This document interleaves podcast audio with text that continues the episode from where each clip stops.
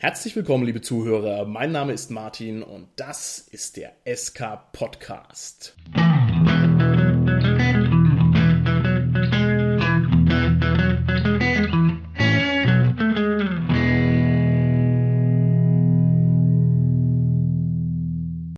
Haben heute eine Interviewfolge und mein Gast ist so berühmt, ich traue es mich kaum aussprechen. Heute bei mir im Interview ist Hartmar Kurt Alexander Erasmus Dragomir Freiherr von Wieser. Hallo Hartmar, grüß dich. Hallo Martin, grüß dich. Bitte also gleich bei der Gelegenheit diese ganzen Zusatznamen, das bitte lassen wir mit. Der Adel ist in Österreich seit 1919 abgeschafft. Äh, mein offizieller Künstlername ist Hartmar von Wieser und alles andere ist weitgehend ein Running Gag, der sich selbstständig gemacht hat. Okay. Und davon abgesehen bin ich einfach der Hartmar. Alles klar. Dann nehme ich mir das raus, wenn du das erlaubst, dass ich dich auch einfach hart mal nenne. Ja, ganz herzlich willkommen bei uns im Podcast. Ich freue mich sehr auf das Interview. Es mag ja auf diesem Planeten den ein oder anderen geben, der irgendwie in einem tiefen Wald unter einem grauen Stein lebt und der gar nicht weiß, wer du bist. Und da muss ich jetzt hier direkt mal viel Luft nehmen, denn du bist eines der Urgesteine des deutschen Rollenspiels. Und deine Produktionsliste ist nicht nur unendlich lang, sondern sie enthält auch einmalige Perlen, die also vielen, vielen Menschen wohl bekannt sein dürften. Also du hast zum Beispiel geschrieben im DSA-Bereich ganz viele Hintergrundbände. Du hast das Schwertmeisterbuch und Tarun dir ausgedacht. Du hast Abenteuer geschrieben, den Lichtvogel, den Schwertkönig, den Dämonenmeister. Du hast ganz viele schwarze Auge-Abenteuer geschrieben, das Donnersturmrennen, den Krieg Krieg der Magier, aus dem Borbra-Zyklus ganz, ganz viele und für mich ein persönliches Schmankerl. Du hast auch das Abenteuer geschrieben, das mein allererstes Rollenspielabenteuer war, das Grabmal von Briglow. Großartig. Hartmar, herzlichen Dank für deine Leistungen um das deutsche Rollenspiel. Danke. Das ist lustig. Du hast mit Briglow angefangen. Ja. Das ist ja wirklich sehr, sehr lustig. Ja, ja. das war weitgehend eine mir selber verordnete Auftragsarbeit, wo ich gesagt habe, wir müssen für Nachwuchs wieder mal ein einfaches Dungeon schreiben. Und damals wollte niemand mehr Dungeon schreiben, nachdem ich ihnen allen beigebracht habe, wie man Überlandabenteuer macht, haben sie dann plötzlich keine Dungeons mehr schreiben wollen. habe ich gesagt, aber wir müssen für die Anfänger brauchen wir ein Dungeon. Sehr schön, dass das bei dir funktioniert hat. Hat bei mir perfekt funktioniert. Lieber Hartmar, wie fühlt man sich, wenn man im Bereich der Rollenspiele alles Menschenmögliche erreicht hat? Ist es sehr einsam auf dem Gipfel des Erfolgs? Ich habe keine Ahnung, wie man sich fühlt, wenn man alles erreicht hat. Ich habe keineswegs alles erreicht. Ich habe in dieser sehr, sehr kleinen Branche, in diesem mäßig großen Land, in diesem Sprachraum, einen sicher sehr prägenden Pionierartigen Erfolg gehabt, aber also ich bin noch viel zu hungrig und ehrgeizig, als dass ich sagen könnte, ich habe alles erreicht. Davon okay. abgesehen fühle ich mich sehr wohl damit. Ich bin stolz und ich bin zufrieden und ich bin ein sehr glücklicher Mensch, weil ich halt über viele Jahre von sehr, sehr vielen Menschen als Feedback zurückbekommen habe, das, was du auch sagst, dass sie das wirklich glücklich gemacht hat und froh gemacht hat, was ich mache.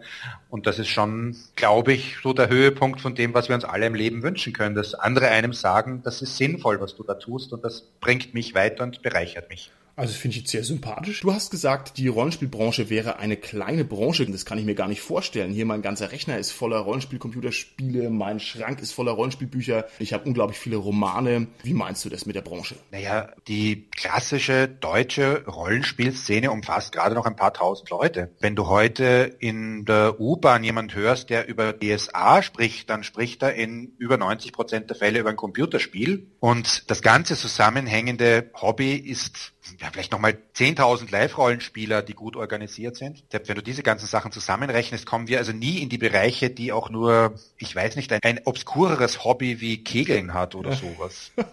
Sehr schön. Also du bist der Meinung, wenn ich das richtig verstanden habe, dass die Rollenspielszene geschrumpft ist seit einer Zeit. Ich bin nicht nur der Meinung, sondern da gibt's doch sehr konkrete Zahlen dazu. Als ich angefangen habe, 85 sind die ersten Sachen beim DSA mit einer Auflage von etwa einer Viertelmillion verkauft worden. oh weia, eine Viertelmillion. Okay, eine das sind echt stolze Zahlen, da kann man nichts ja. sagen. Meine ersten Sachen waren ja nur bei 80.000, aber schon meine Romane sind zum Beispiel nur noch oberhalb von 15.000 kursiert, wobei meine sich noch besser verkauft haben als die anderen zu dem Zeitpunkt. Das wurde halt Schritt für Schritt immer weniger. Okay, also ich muss erstmal hier ganz kurz einhaken, ne? 80.000 verkaufte Einheiten. Also ich ziehe hier den Hut. Hoffentlich läufst du auf roten Teppichen, wo auch immer du hinläufst, denn das sind Zahlen, da lecken sich alle anderen die Finger danach. Also sehr, sehr, sehr, sehr respektabel. Hut ab. Ja, aber das ist ja gerade das Ironische. Ganz, ganz, wenn wir es ehrlich sagen, dann sind ja eigentlich die schlechtesten Sachen, die wir am Anfang verkauft haben, haben sich am besten verkauft und je besser wir geworden sind, desto weniger waren die Verkaufszahlen da.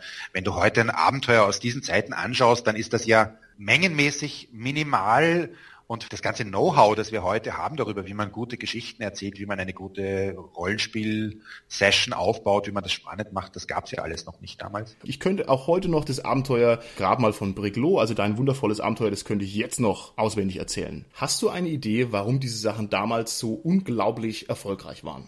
Ja, natürlich. Das ist eine ganz simple Erklärung. Schmidt-Spiele hat im ersten Jahr Fernsehwerbung für das schwarze Auge geschaltet. Das kann man sich heute kaum mehr vorstellen. Außerdem Schmidt-Spiele hatte einfach einen direkten Deal mit den großen Supermärkten. DSA ist von den meisten Leuten, die ich kennengelernt wurde, bei Karstadt gekauft worden.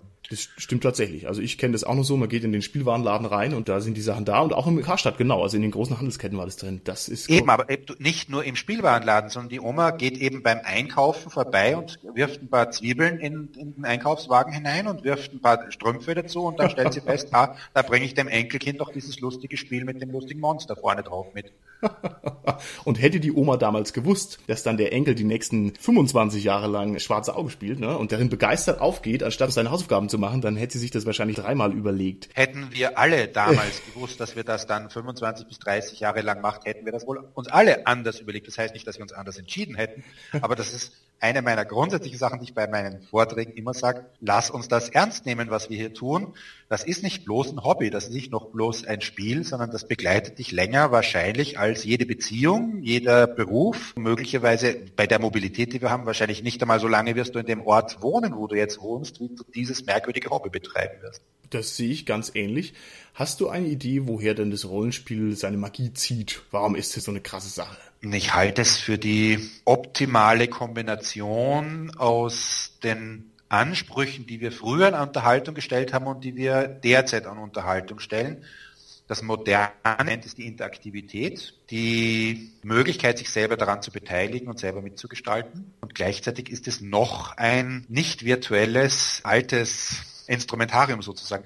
Das Rollenspiel ist, glaube ich, ein wesentlicher Gründe, warum es so eingeschlagen hat, dass es eigentlich das Internet in mancher Hinsicht vorweggenommen hat. Mhm, okay, gut. Diese Möglichkeit, also nicht nur das Internet, sondern auch den Computer. Das Spiel ist ja eigentlich ein datenverarbeitendes Spiel, in dem Unmengen gespeichert werden. Wenn du das vergleichst mit irgendeinem klassischen Brettspiel zum Beispiel, da gibt es so minimale Informationen drin, wie wo steht meine Spielfigur, ja, wie viele ja. Karten habe ich ausgelegt.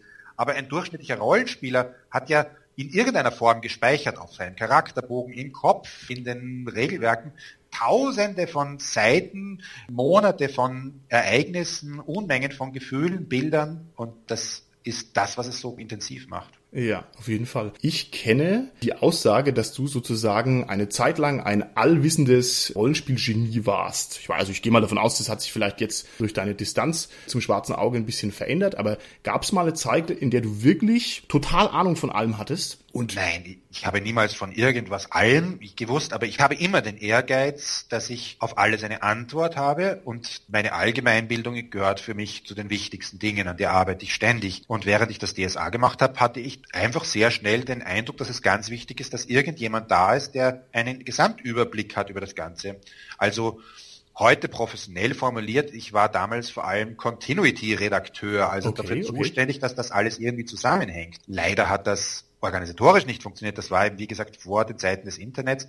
Ich habe ja prinzipiell später als die Fans erst eine Publikation bekommen. Irgendwann einmal ist die dann mit einem Paket von Schmidt-Spiele geschickt bekommen mit, das haben wir auf den Markt gebracht.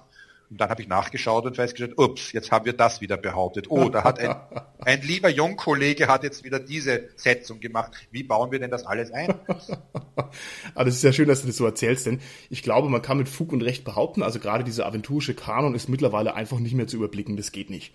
Also wir haben weit über 500 Abenteuer, wir haben also schrankmeterweise Regionalmodule und so weiter.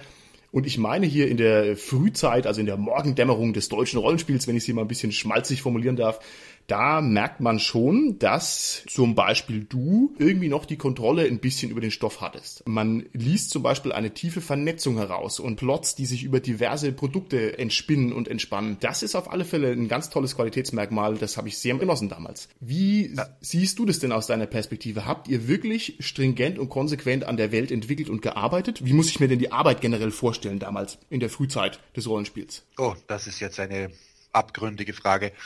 Also ironisch formuliert, zum Glück bin ich der letzte Überlebende, daher kann ich ein bisschen was sagen dazu. Oh, oh.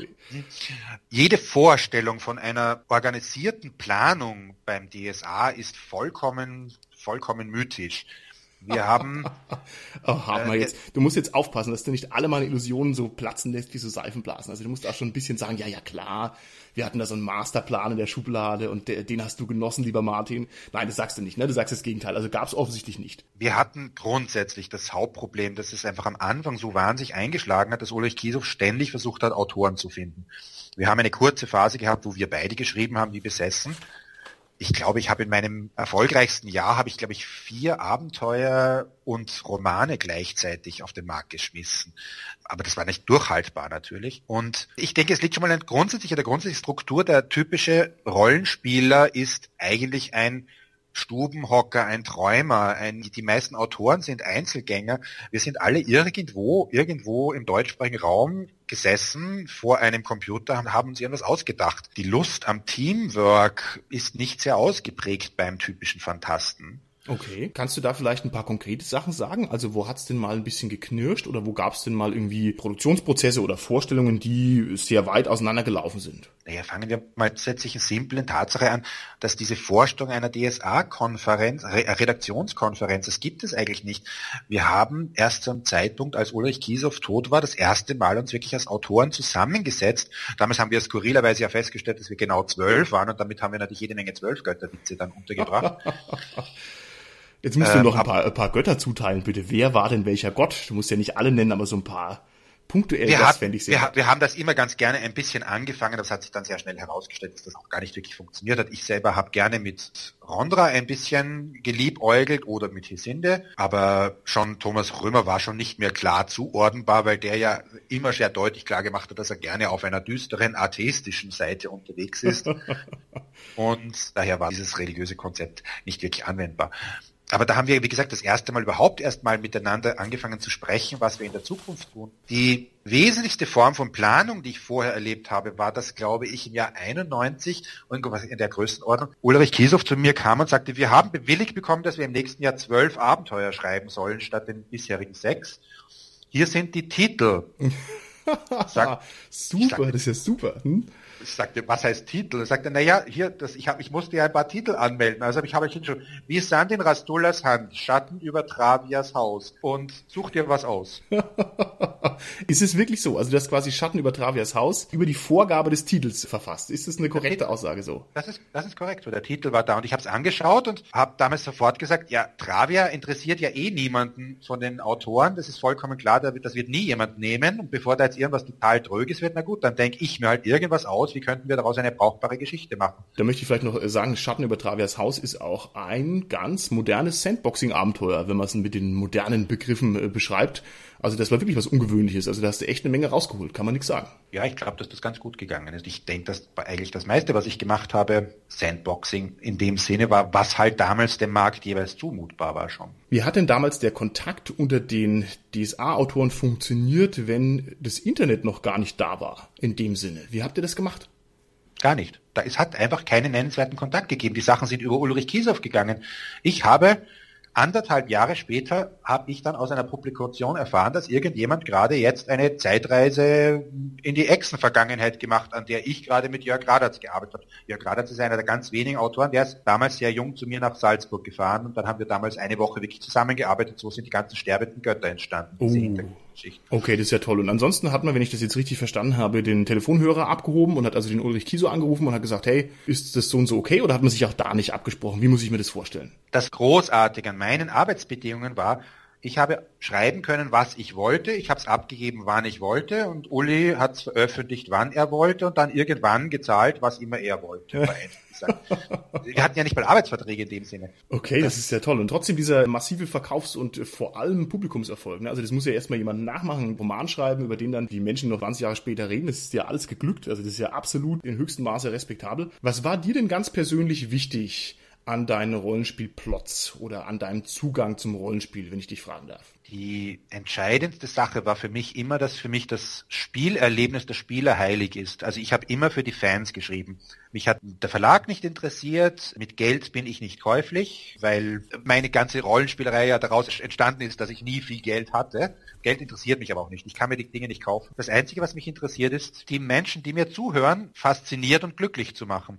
Und das war für mich immer entscheidend wenn daher Spieler einfach irgendwelche Themen aufgegriffen haben und ich einfach anhand der Rückmeldungen festgestellt habe, das ist für sie interessant oder das ist für sie wahr, dann ist das für mich einfach das wesentliche Instrument gewesen, darauf zu reagieren. Also das heißt, du schreibst sozusagen reaktiv oder hast reaktiv geschrieben. Ne? Wenn du gemerkt hast, das kommt gut an, hast du das weitergemacht. Ist es so richtig? Reaktiv in dem Sinne auf jeden Fall. Also ich würde es schon summa summarum als interaktiv bezeichnen, denn zunächst einmal schmeiß ich ja was raus.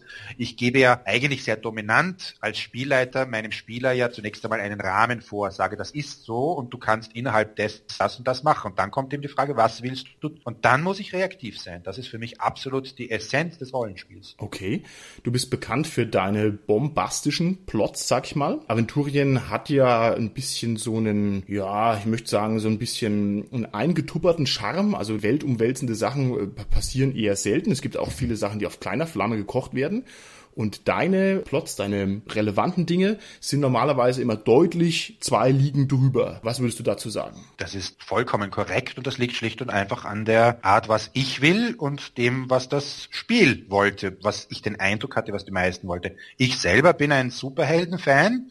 Ich bin aufgewachsen mit griechischen Sagen. Ich habe mit 14 bereits die indischen Sagen gelesen aus dem Mahabharata ich will Götter am Himmel haben, fliegende Städte, Blitze, abstürzende Drachen, Dimensionskatastrophen, solche Dinge. Und das war klar, dass das beim DSA von der Anlage her nicht, die anderen Autoren nicht haben wollten und dass es der Großteil der Leser und Spieler auch nicht haben wollte. Daraufhin habe ich entsprechend reagiert. Also ist es wirklich so, dass du den Eindruck hattest, dass das nicht gut ankommt? Also wie gesagt, du hast ja unglaublich viele erfolgreiche Sachen gemacht und wenn ich mir das so angucke, dann, ich sage jetzt einfach mal Krieg der Magier, ne? Schon mit diesem etwas reißerischen Titel hier für Helden der 21. Stufe, also absolute Maximum und dann das größte Ereignis der Vergangenheit und die größten das, Magier das, und sowas. Also ja, das war das war ein persönlicher Ehrgeiz Ehrgeiz von mir. Ich bin zu Uli hingegangen und habe damals gesagt, hör mal zu, ich möchte der Autor sein, der das Abenteuer für die Stufe 21, für die mythische schreibt, die damals ja offiziell das obere Limit war.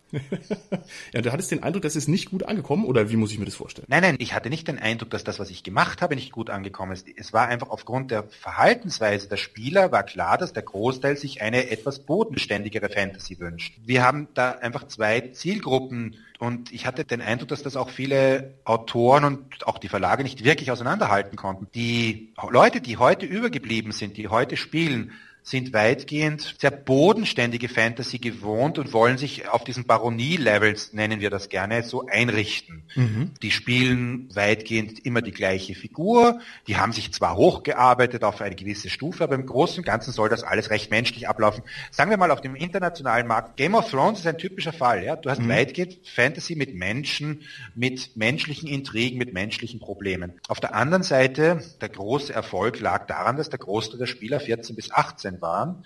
Und das waren natürlich absolute Powergamer damals. Also diese, diese 250.000, das ist kaum jemand klar. Ich habe diese Leserbriefe ja damals gelesen, die kennt ja kaum jemand außer mir. Die wollten natürlich hochleveln, hochleveln, hochleveln und das ist Blizzard, das ist World of Warcraft. Level 20, Level 30, Level 40, Level 50, Level 80, 90, 100, bam, bam, bam, mehr, mehr, mehr, mehr, größer, stärker, wilder. Und okay. Hm, mal, jetzt muss ich dich was bitten, weil du bist die einzige Person, die die moralische Höhe hat, mir da aus meiner Zwickmühle zu helfen. Und zwar habe auch ich also mit 14 Jahren mir meinen ersten ja, DSA-Krieger erstellt und ich habe gemogelt beim Würfeln. Würdest du mir das jetzt hiermit mal vor unserer Zuhörerschaft das einfach mal vergeben? Kannst du sagen, das ist okay und es ist nicht so schlimm, weil es ist was, was ich jetzt schon viele, viele Jahre äh, mit mir rumtrage. Nein, ich werde dir das nicht vergeben, weil das mein Grundcredo ist. Das musst du selber für dich selber entscheiden. Nein, die, entscheid die entscheidende Frage lautet schlicht und einfach, hat es dir Spaß gemacht? Das Mogeln, das weiß ich nicht, ja. Na, hat, die, hat die Figur, die du damit gebaut hast, dir später Freude gemacht? Hat dir das was gebracht? Natürlich, das war bombastisch. Ja. Ich hatte einen richtig ja, coolen Krieger und er hatte eine richtig hohe Körperkraft, auch wenn die nicht ganz ehrlich zustande gekommen ist. Ich dann sieh hier, mein Sohn, dann hast du gut getan, als du fälschtest damals die heiligen Regeln. Denn, wie gesagt, dein Spielerlebnis ist das, was eigentlich mir heilig ist. Das ist das Entscheidende. wenn du Spaß hast an der Sache, wenn du das Bedürfnis hast, diese Figur zu spielen, dann ist es das, was dich vergnügt. Was hat irgendjemand davon, wenn du einen einbeinigen behinderten Zwerg spielst, dessen wesentliche Fähigkeit ist, dass er gut Holz schnitzen kann, wenn du eigentlich das Bedürfnis hast, Crash Monsterbacke zu spielen, der mit einem linken Arm den Oger unterm Arm festhält, während er mit der rechten Hand einen Drachen macht. Ja. Was soll's? Okay, gut, dann bin ich da entsprechend erleichtert. Du hast gerade was erzählt von Leserbriefen. Wie muss ich mir denn die Feedback-Schlaufe vorstellen in dieser grauen Frühzeit? Ich meine, um das noch ein bisschen zu erklären. Es gab so eine Zeit, da waren die DSA-Internetforen, fand ich, relativ wirkmächtig. Also wenn da irgendwelche lauten Foren-User viel geschrieben hatten, dann hat es schon die Redaktion irgendwie erreicht. Heutzutage gibt es sehr ausgefuchste Möglichkeiten mit Umfragen und direkte Mails schicken und die Beilunkerei, da gibt's und so weiter und so fort. Wie war denn das damals? Du sagst mir jetzt, die Produktionsprozesse Prozesse waren sehr auseinandergezogen, relativ uneinheitlich. Wie habt ihr denn überhaupt analysiert, was eure Kundschaft möchte? Schmidt-Spiele war völlig verblüfft, als sie plötzlich angefangen haben, Briefe zu bekommen. Das kannten die nicht vor. Schmidt-Spiele ist ja groß geworden mit Mensch ärger dich nicht. Das war 70 Jahre lang, so hat man Spiele gemacht. Und kein Mensch schreibt natürlich Fanbriefe für Mensch ärgere dich nicht, ja. Und die haben da ahnen angefangen, wirklich begriffen haben sie es nie, dass das was vollkommen Neues ist. Mein Gott, wir tun da irgendwas und das löst bei den Konsumenten, bei den Kunden plötzlich ganz eigenartige Emotionen aus. Der wesentliche Unterschied war natürlich, dass du ein Brettspiel kaufst du einmal und dann spielst du es ein paar Mal, aber das hat ja nichts Aufbauendes, nichts Bleibendes. Aber Rollenspiel begleitet dich ja eben dann und du entwickelst ja was weiter und dadurch wurde es einfach eine ganz andere Qualität und dadurch wollten die Leute dann kommunizieren. Und damals, es gab ein paar erste Fanzines damals, also so ganz kleine mit 50 oder 100 Auflage zusammengeschusterte kleine DIN A6 Heftchen. Ansonsten war die eigentlich die einzige Informationsquelle waren wirklich die legendären sprichwörtlichen Waschkörbe voll Post, die bei Schmidt-Spiele gelandet sind. Dann haben die am Anfang versucht, ein bisschen was an Ulrich Kiesow nach Düsseldorf weiterzuleiten. Auch der ist ja nicht im Haus gewesen, das muss man ja mal dazu sagen. Und dann haben wir ein Regionalmeistersystem eingeführt, bei dem einfach diverse engagierte Fans sich drum gekümmert haben. Und für Österreich und den südbayerischen Raum habe ich das übernommen, zusätzlich zu meiner Arbeit beim DSA. Und dadurch habe ich diese Briefe bekommen. Ich muss da auch nochmal ganz laut meinen Neid aussprechen. Also hier wäschkörbeweise Leserbriefe bekommen. Wie cool ist das denn bitte? Also das kann man nicht kleinreden, das ist einfach phänomenal. Jetzt musst du mir aber noch erzählen, was stand denn in den Leserbriefen drin? Also was wollten denn die Leute damals? Haben die gesagt, gib uns mehr Mittelreich? Oder haben die gesagt, Mann, dieses Abenteuer fand ich aber ein bisschen wackelig? Oder was, was war so der Tenor? Was kommt da an beim Autoren? 50 Prozent der Fragen waren, was ist die stärkste Waffe? hervorragend, Vier, ganz hervorragend. 40 Prozent der Fragen waren, was ist das stärkste Monster, das man mit dieser Waffe töten kann? äh, nein, das ist jetzt, das ist jetzt leicht übertrieben, aber da, de facto sind die Fragen in diese Richtung gegangen. Reines Power Gaming, reines Hochleveln, reines Skillen, wie man das heutzutage bei den Computerspielen nennt. Ab und zu sind so Fragen gekommen, die deutlich auf spielinterne Probleme verwiesen haben, die wiederum lassen sich reduzieren auf 50 Prozent, unser Spielleiter ist ein böser Tyrann und quält uns. und die anderen 50 Prozent, da ist dieser blöde Mitspieler, der immer alles ruiniert. Habt ihr das dann auch wirklich beantwortet? Also hast du dich dann hingesetzt hier mit deiner Faunfeder und hast gesagt, liebe Jungs, wo auch immer ihr im Wald sitzt, seid doch nett zueinander? Oder wie, wie geht man mit so einem Brief dann um? Das ist lustig, dass du die Pfauenfeder erwähnst. Mir war das damals gar nicht bewusst. Tom Finn hat mir das neulich erst wieder gesagt. Atma, du warst damals der Erste, der uns Computerbriefe geschrieben hat.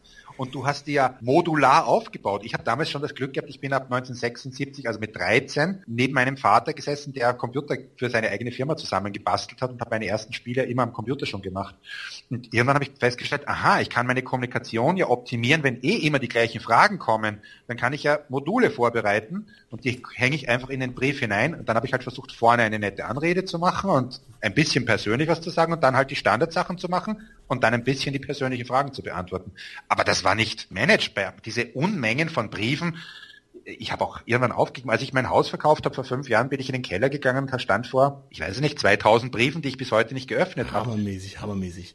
Hast, hast, hast, sagst mir jetzt aber nicht, du hast sie weggeworfen, sondern du sagst mir jetzt bitte, du hey. hast sie aufgehoben und irgendwann nimmst du dir mal eine Flasche Rotwein oder wahrscheinlich einen Kasten Rotweinflaschen und gehst die mal noch sukzessive durch. Oder wie, was machst du damit? Ich hoffe, dass ich niemals in meinem Leben so viel Langeweile haben werde und so viel, so viel Zeit haben werde, dass ich das tun werde. Aber sollte ich jemals in meinem Leben Langeweile und Zeit und diese freie Kapazität haben, werde ich das tun, selbstverständlich, ja. Ich habe sie mit schlechtem Gewissen angeschaut und gedacht, es tut mir leid, da ist so viel Herzblut drinnen, so viele, damals wahrscheinlich 14, 18, mein Gott, ich habe dort eingereichte Abenteuer gefunden. In der Kiste lag eines, ich habe dann eins angeschaut, steht da drauf, irgendwas wie Mordors Zauberfluch von Kai Meier. Dann habe ich nachgeschaut, Kai Meier, könnte das der Kai Meier sein? Dann habe ich nachgeschaut, der war tatsächlich im ersten aventurischen Boten, stand der drin, der hatte auch schon einen Fanclub damals gegründet, das konnte man damals am Anfang machen, dann bekam man ein bisschen Material von Schmidt-Spiele. Und dann habe ich ihn halt kontaktiert, habe gesagt, sag mal, Kai, kann das sein, dass du deine allererste Publikation, bevor du einer der drei erfolgreichsten Fantasy-Autoren von Deutschland geworden bist, an mich geschickt hast? Hat er gesagt, stimmt, ja, habe ich damals gemacht. da möchte ich noch dazu sagen, dass ich auch mal so eine Fanclub-Anmeldung abgeschickt habe und da kam niemals eine Antwort zurück, lieber Hartmar. Also, muss das System, dann muss das System damals schon zusammengebrochen sein. Wie gesagt, Schmidt-Spiele war damit auch vollkommen überfordert. Niemand hat mit sowas gerechnet damals. Okay, das ist ja super. Jetzt gibt's irgend noch eine Signalspitze, also irgendeine besonders schrullige Fan-Einsendung. Hat da jemand mal einen Schnitzel geschickt oder sowas? Oder eine lebende Maus oder was? Oder gab's irgendwelche Sachen, die so echt ein bisschen über die Stränge geschlagen sind? Über die Stränge geschlagen sind? Okay, also klingt jetzt so negativ. Ich meine einfach nur auffällige Sachen. Ich glaube, das auffälligste, was ich bekommen habe, das hat mir Uli Kiesow aus Düsseldorf damals geschickt, war ein 70 Seiten Umschlag mit einer Karte von Aventurien auf dem Maßstab, wo also eben 70 DIN A4 Seiten daraus waren. Und das habe ich damals angeschaut und das wurde eingeschickt von einem gewissen Thomas Römer und seinem Freund Michael Johann. Und die, die Bochumer Buben hat Uli sie damals immer genannt.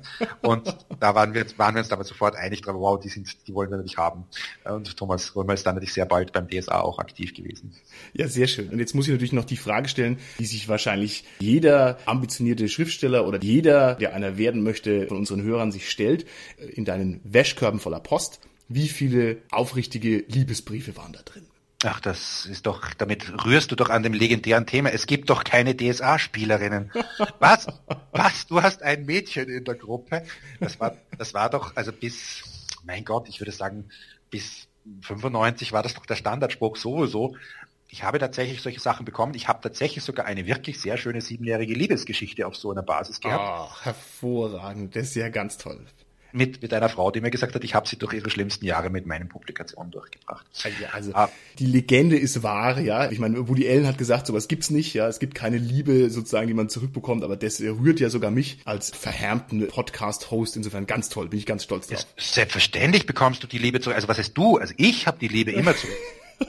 äh, deswegen tue ich sie ja. Nein, das, also das ist ganz bestimmt, das ist einer der beglückendsten Teile meines Lebens, dass ich einfach wirklich festgestellt habe, dass die Dinge, die ich hineinstecke in meine Geschichten, in meine Inszenierungen, in meine Vorbereitungen, in meine Planungen, in meine Welten, tatsächlich bei den Usern, den Konsumenten ankommen und die dann eben nicht reagieren wie User und Konsument das Wort suggerieren, sondern eben wie tief berührte Menschen. So wie dein Einstieg. Eigentlich hatte ich eigentlich das Bedürfnis sofort zurückzufragen, drehen wir das Interview um. Ich möchte mal dich jetzt mal fragen, wo kommt diese Idee her? Warum projizierst du da so viel in mich hinein? Warum das für dich so wichtig? Okay. Darf ich darauf antworten oder ist es eine rhetorische Frage? Weil ich habe mir nein, da auch viel Gedanken nein, das ist, eine ausdrücklich eine echte Frage. Ich meine, dass die Publikation spannend ist, ist klar, aber warum schaust du hinter das Buch und möchtest was über den Menschen, das verstehe ich nicht. Ich weiß es psychologisch natürlich, aber ich interessiert mich deine Meinung dazu. Okay, also ich versuche mich ganz, ganz kurz zu fassen. Damals, als es losging und als also Rollenspiel wirklich eine richtige Macht war, da war das ohne jeden Vergleich. Es gab keine so guten Computerspiele, gibt es ja auch heute nicht. Der Sprung von Risikospielen zu Rollenspielspielen ist ein Sprung ins Paradies. Also plötzlich kann man alles machen, man kann sich engagieren, es ist kreativ, es ist toll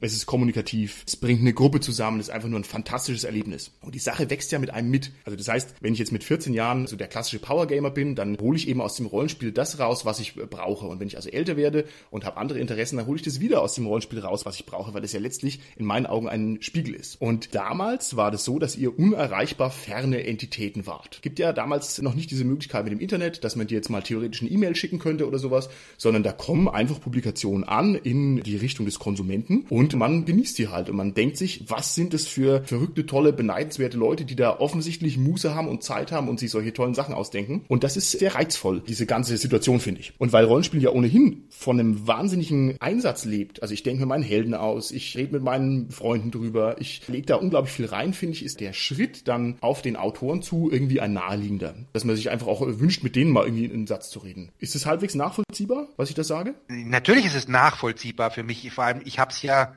also ohne jetzt deine persönlichen Gefühle jetzt irgendwie da zu reduzieren zu wollen, ich habe, das habe ich ja zehntausendfach so erlebt.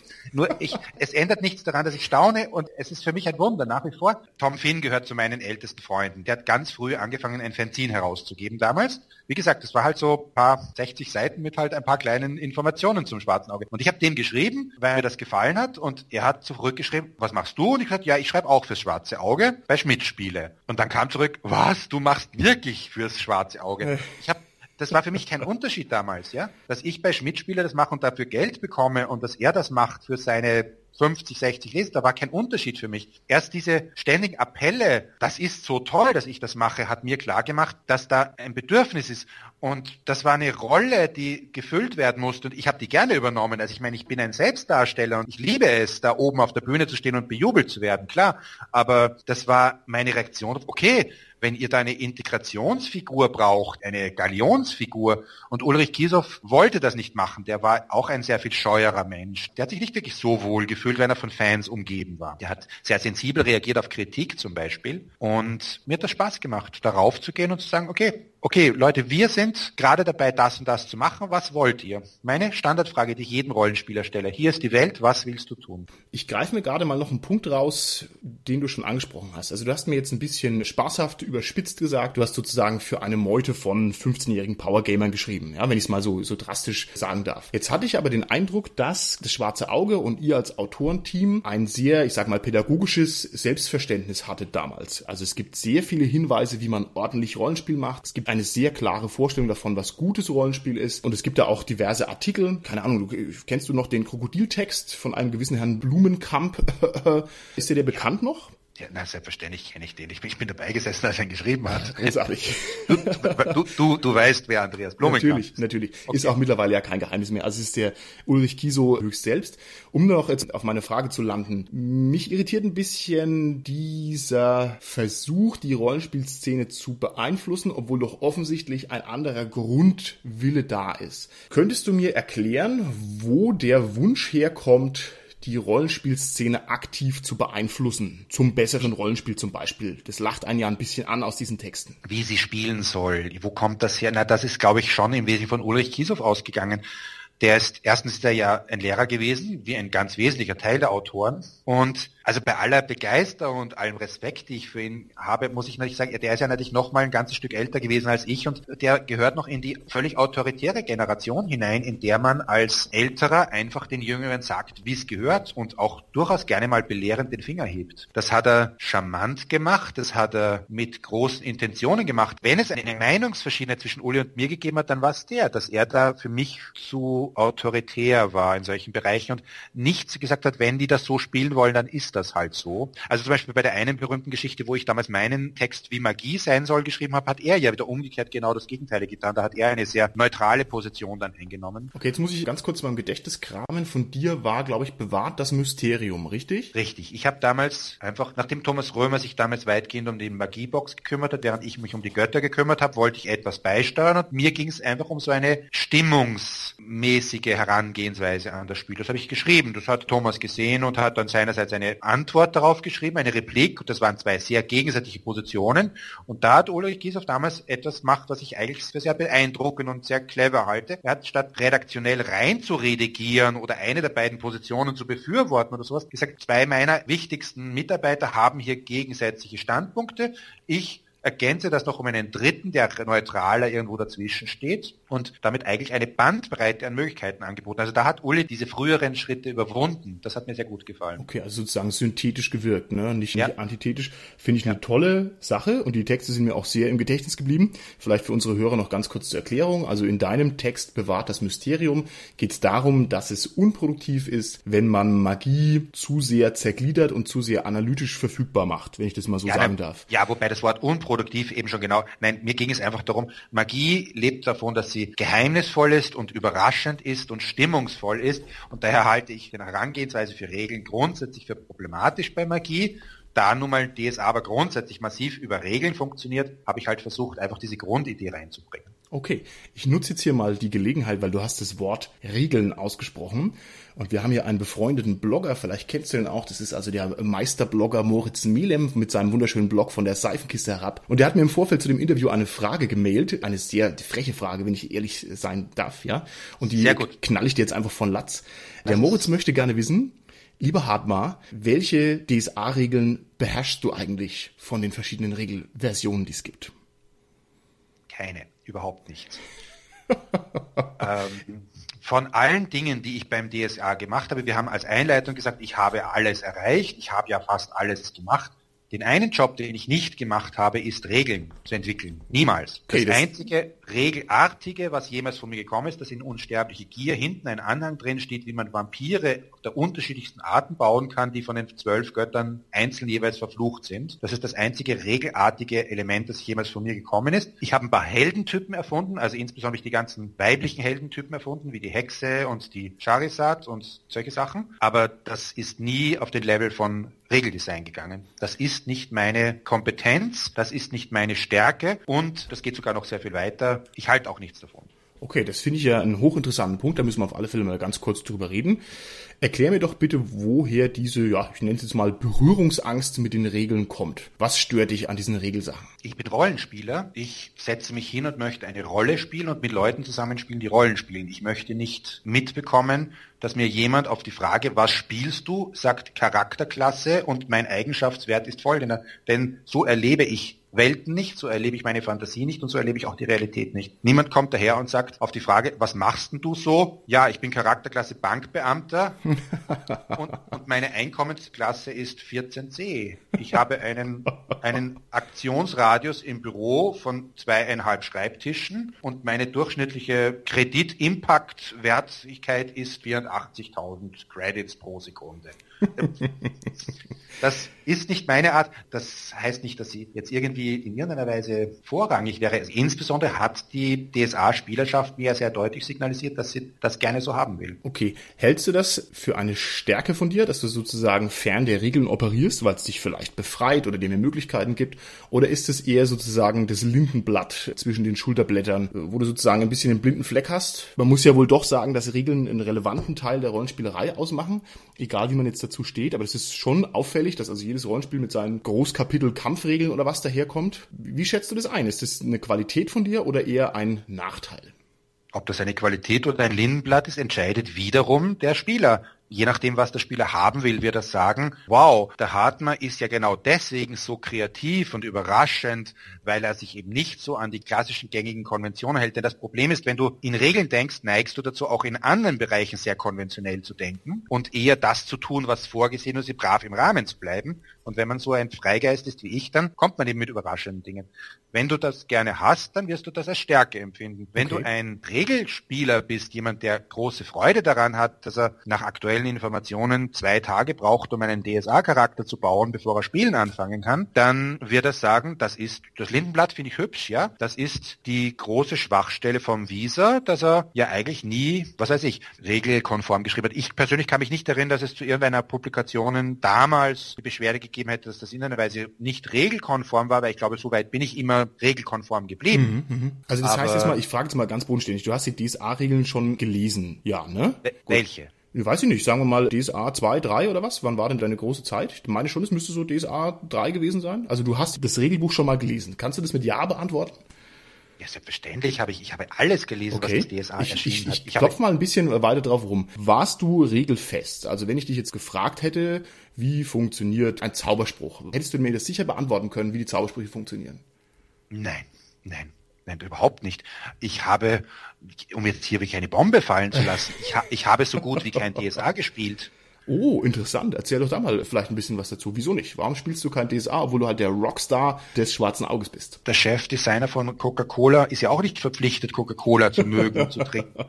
Ich habe zum Beispiel die Abenteuer für die Borberat-Kampagne natürlich getestet mit Spielern, aber ich habe mich hingesetzt und gesagt, Leute, kommt mit euren extremsten Figuren daher, die ihr habt. Das wird eine ganz extrem, eine Kampagne, die wirklich das Spiel an die Grenzen führt. Daher kommt mit Figuren, die wirklich herausfordernd sind. Und dann bitte sagt ihr mir jeweils, ob ihr getroffen habt, ob eure Zauber jeweils funktioniert haben oder sowas. Das entscheidet ihr nach euren jeweiligen Regeln, weil zu dem Zeitpunkt hat das Spiel ja auch schon angefangen, sich auszugliedern in die verschiedenen Regelvarianten. Auch damals gab es schon ein paar alte Hasen, die sich einfach geweigert haben, mit den damals neueren Regeln zu spielen.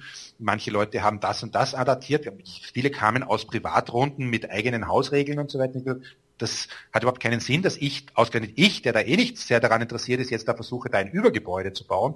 Ihr sagt mir das einfach, wie das regeltechnisch bei euch jeweils abläuft. Ich erzähle euch die Geschichte und ich erzähle euch, was grundsätzlich passiert. Okay, wunderbar. Gut, lieber Hadmar, dann erlaubst du mir vielleicht noch eine etwas provokante Frage. Gerne. Du hast vorhin erzählt, die Regeln würden dich eher einschränken. Du siehst deine Stärken im freien Fabulieren und in der kraftvollen Freiheit der Erzählung. Gleichzeitig gibt es aber doch einige Stimmen, die dir Railroading vorwerfen. Wie passt das denn denn zusammen?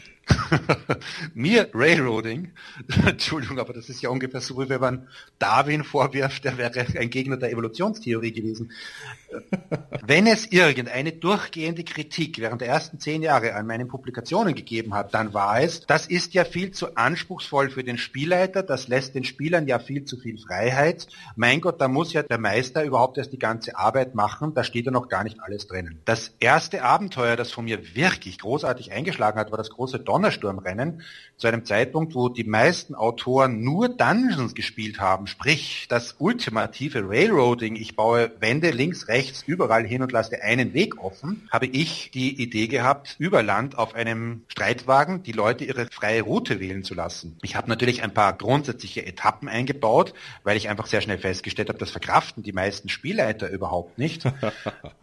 aber wenn ich sozusagen ein paar Knotenpunkte mache, dann kann er sich von Knotenpunkt zu Knotenpunkt arbeiten, aber auf der Streckenwahl dorthin weitgehend freie Möglichkeiten für die Spieler haben. Löwe und Rabe war eine Kriegskampagne, in der nicht einmal ganz klar war, auf welche Seite die Spieler sich stellen. Es gab zwar eine deutlich favorisierte Seite, aber es gab grundsätzlich auch Material und Möglichkeiten, sich auf die andere Seite zu stellen. Und die Abenteuer, die ich in der Borberat-Kampagne geschrieben habe, Unsterbliche Gier ist die Beschreibung einer Provinz mit hier gibt es das, hier gibt es das und setz es zusammen, lass die Spieler es triggern, wie sie wollen, du kannst mit dem und dem und dem arbeiten. Okay, lieber, lieber Hartner, ich muss hier ganz kurz einhaken, jetzt muss ich also meine freundliche Maske fallen lassen und ich befürchte, du unterschätzt meine Geekigkeit, denn ich kann ja das Grabmal von Briglow auswendig, ne, war ja meine Rollenspielerweckung und da weiß ich also noch sehr genau, da wird man also eingefangen und dann kommt man in der Dungeon rein und dann brennt ah, dieses Dungeon Entschuldigung, und dann musst du hier direkt äh, den Weg rausflüchten. Das also, Grabmal von Briglow ist, ist mein Versuch gewesen. Ich habe gesagt, Leute, wir müssen endlich wieder mal erststufige Abenteuer machen für die Anfänger. Und das muss selbstverständlich ein Dungeon sein. Und dann haben natürlich alle anderen gesagt, weil inzwischen waren ja meine Art von Abenteuern langsam beliebt, haben sie gesagt, oh, das ist ja so uncool, Dungeon. Habe ich gesagt, okay, dann werde wieder ich den Job übernehmen, der getan werden muss, auch wenn es mir keinen Spaß macht. Dann werde jetzt ausgerechnet ich ein Dungeon schreiben. Und dann habe ich gesagt, okay, wenn ich ein Dungeon schreibe, dann bei mir werden nicht Orks neben irgendwelchen Drachen wohnen und nicht mal einen Platz haben, um aufs Klo zu gehen. Dann möchte ich ein Dungeon bauen, das logisch in sich plausibel ist. Warum gibt es da ein Dungeon? Ein durchgeknallter Druide möchte gerne Helden fangen und zu diesem Zweck ist genau dieses Dungeon gebaut. Okay, ganz hervorragend. Und selbstverständlich hast du vollkommen recht. Bricklow ist das ultimative Railroading, denn es ist ein Dungeon. Das ist die billigste und einfachste Art, eine Handlung zu kanalisieren. okay, ich, ich, befürchte, du unterschätzt die aktiven Dungeon-Verfechter in der Szene, die also die jetzt wahrscheinlich in die Tischplatte beißen, weil sie eben der Meinung sind, Dungeons und Railroading hat nichts miteinander zu tun, aber das sind Theoriedebatten, auf die lassen wir uns jetzt hier mal nicht ein. Es gibt in dieser Railroading- und Sandboxing-Diskussion sehr viele intelligente Argumente, aber ich habe den Eindruck, dass das Allerwichtigste gerne übersehen wird. Railroading und Sandboxing, diese Entscheidung ist nicht nur eine Frage von Geschmack, und von der Frage von was gutes Spielen ist, sondern es ist auch eine Frage dessen, was der Spielleiter kann. Sandboxing ist deutlich anspruchsvoller für einen Spielleiter als klassisches Railroading. Und als wir damals angefangen haben, hatten ja die meisten Spielleiter überhaupt keine Erfahrung, das zu machen. Wir hatten am Anfang sogar noch eine ganz krasse Problematik. In vielen Spielrunden, diese 14 bis 18-Jährigen, die ich angesprochen habe, wurde typischerweise der Jüngste zum Spielleiter ernannt, weil er sich nicht durchsetzen konnte. Sprich, alle wollten eigentlich Spieler sein und ein cooler Held sein und ausgehend der Schwächste in der Gruppe mit der geringsten Autorität wurde zum Spielleiter ernannt. Der hatte überhaupt keine andere Chance als zu railroaden. Wenn der gesandboxed hätte, hätten sie ihn gefressen. Also in dem Sinne ist Railroading halt auch einfach eine Entwicklung des Rollenspiels. Die Autoren wussten das nicht. Und dazu muss ich auch sagen, wie gesagt, also ich persönlich habe da eine persönliche Präferenz, was für mich wichtig ist. Aber wenn der Großteil des Publikums Railroading-Geschichten haben möchte, dann ist das vollkommen klar, dass das in Ordnung ist so. Und ich muss auch für das Railroading einen Satz sagen, wer gegen Railroading protestiert, hat wahrscheinlich noch nie mit einem guten Railroader gespielt. Weil ein guter Railroader erzählt dir nämlich eine unglaublich spannende Geschichte. Genauso wie ein wirklich guter Sandboxer, der eine wirklich gute, spannende Geschichte erzählt. Auch die Leute, die gegen Sandboxing schimpfen, haben vielleicht noch nie mit einem guten Sandboxer gespielt. Lieber Hartmar, Tempus fugit, die Zeit schreitet voran und ich habe hier noch einen riesen Block voll Fragen, die ich dir gerne stellen würde. Meinst du, du würdest mir vielleicht noch eine zweite Interviewfolge gewähren? Ich würde dir das nicht nur gewähren, wenn du Lust hast, mir die Gelegenheit zu gewähren, weitere Geschichten zu erzählen. Ich würde es lieben, selbstverständlich, ja. Ich habe auch eine ganze Menge Sachen, die ich noch ganz gerne erzählt hätte, wo ich denke, dass das spannend wäre. Ich würde gerne was zu dieser Theoriedebatte sagen, denn ich bin ja nicht nur Praktiker, sondern auch Theoretiker. Ich unterrichte Rollenspiel im akademischen Rahmen inzwischen. Und insofern habe ich da sicher einiges zu sagen. Ich würde gerne zu weiteren Projekten sagen. Ich habe noch ein paar provokative Vorschläge, wie man Rollenspiel machen kann und ein paar Tendenzen, wie sich das Rollenspiel weiterentwickelt. Da würde ich gerne viel dazu sagen. Ach, das gerne. Hartmar, das Gerne. ist ganz, ganz toll. Dann lass uns das doch einfach machen. Dann machen wir doch einfach noch eine zweite Interviewfolge. Da freue ich mich schon drauf. Dann hätte ich noch eine letzte abschließende Frage an dich. Vielleicht kannst du da direkt was aus dem Nähkästchen plaudern. Du bist bekannt und berühmt und wirst geliebt und verehrt für die vielen Sachen, die wir jetzt schon angesprochen haben, für die Abenteuer, für die Regionalbände, für deine tollen Romane und was weiß ich nicht noch alles. Gibt es denn auch Projekte, die nicht so ganz im Schaufenster liegen, die vielleicht ein bisschen unbekannt sind, die aber für dich ebenfalls eine gewisse Wichtigkeit besitzen? Projekte bei mir, ich würde sogar sagen, dass der Großteil dessen, was ich tue, weitgehend von der deutschen Rollenspielszene weitgehend unbeobachtet ist. Uh, erzähl. Naja, ich würde vorschlagen, das Verlegen den nächsten Interviewblock hier mal Stichworte. Ich entwickle derzeit politische Indoor-Rollenspiele, EU finanziert für, für diverse Bundesländer. Diese Möglichkeit wo Jugendliche Demokratie lernen können. Das heißt, ich verteile Rollen an bis zu 300 Jugendliche und die können dann einen Tag lang ein Rollenspiel machen, bei dem sie verschiedene typische Funktionen innerhalb ja, einer Demokratie machen. Das ist ja richtig seriös, also gut ab. Er hält ja die Fantastik und die Science Fiction gerne für ein bisschen zweitklassig, aber das klingt jetzt nach richtig, richtig respektablen Projekten. Das ist ja toll. Das ist meine wesentliche Aussage. Wie gesagt, ich bin der Meinung, wir müssen Spielen viel ernster nehmen. Das ist eine Sache, die so viel Bedeutung für uns hat und ich habe mich ganz massiv mit dem beschäftigt. Ich möchte gerne die Wurzeln des Rollenspiels, die sowohl aus der Kunst kommen, also sprich Theater, und auf der anderen Seite aus der Therapie und aus der Pädagogik kommen, die möchte ich gerne sehr viel mehr betont sehen. Und da gibt es noch unglaubliche Entwicklungsmöglichkeiten im Rollenspiel für den Unterhaltungsbereich, aber auch in anderen Bereichen. Pädagogisch, politisch, Einflussnahme, Simulation, Möglichkeiten, Dinge zu erleben. Okay, hervorragend. Hat mal, pass auf. Da machen wir jetzt Folgendes. Das sind jetzt sozusagen dann die ganz kernigen Fragen nach der großen Kunst. Und die gliedern wir doch einfach aus ins zweite Interview, okay? dann bedanke ich mich erstmal ganz herzlich bei dir für den ersten Teil. Und dann würde ich vorschlagen, dass wir das Ganze hier an dieser Stelle fröhlich beenden, ja? Dir auch vielen lieben Dank und ja, ich freue mich für jeden, der noch beim zweiten Teil auch noch zuhört. Wunderbar, ne? Also dann, tschüssi an die Hörer, ade.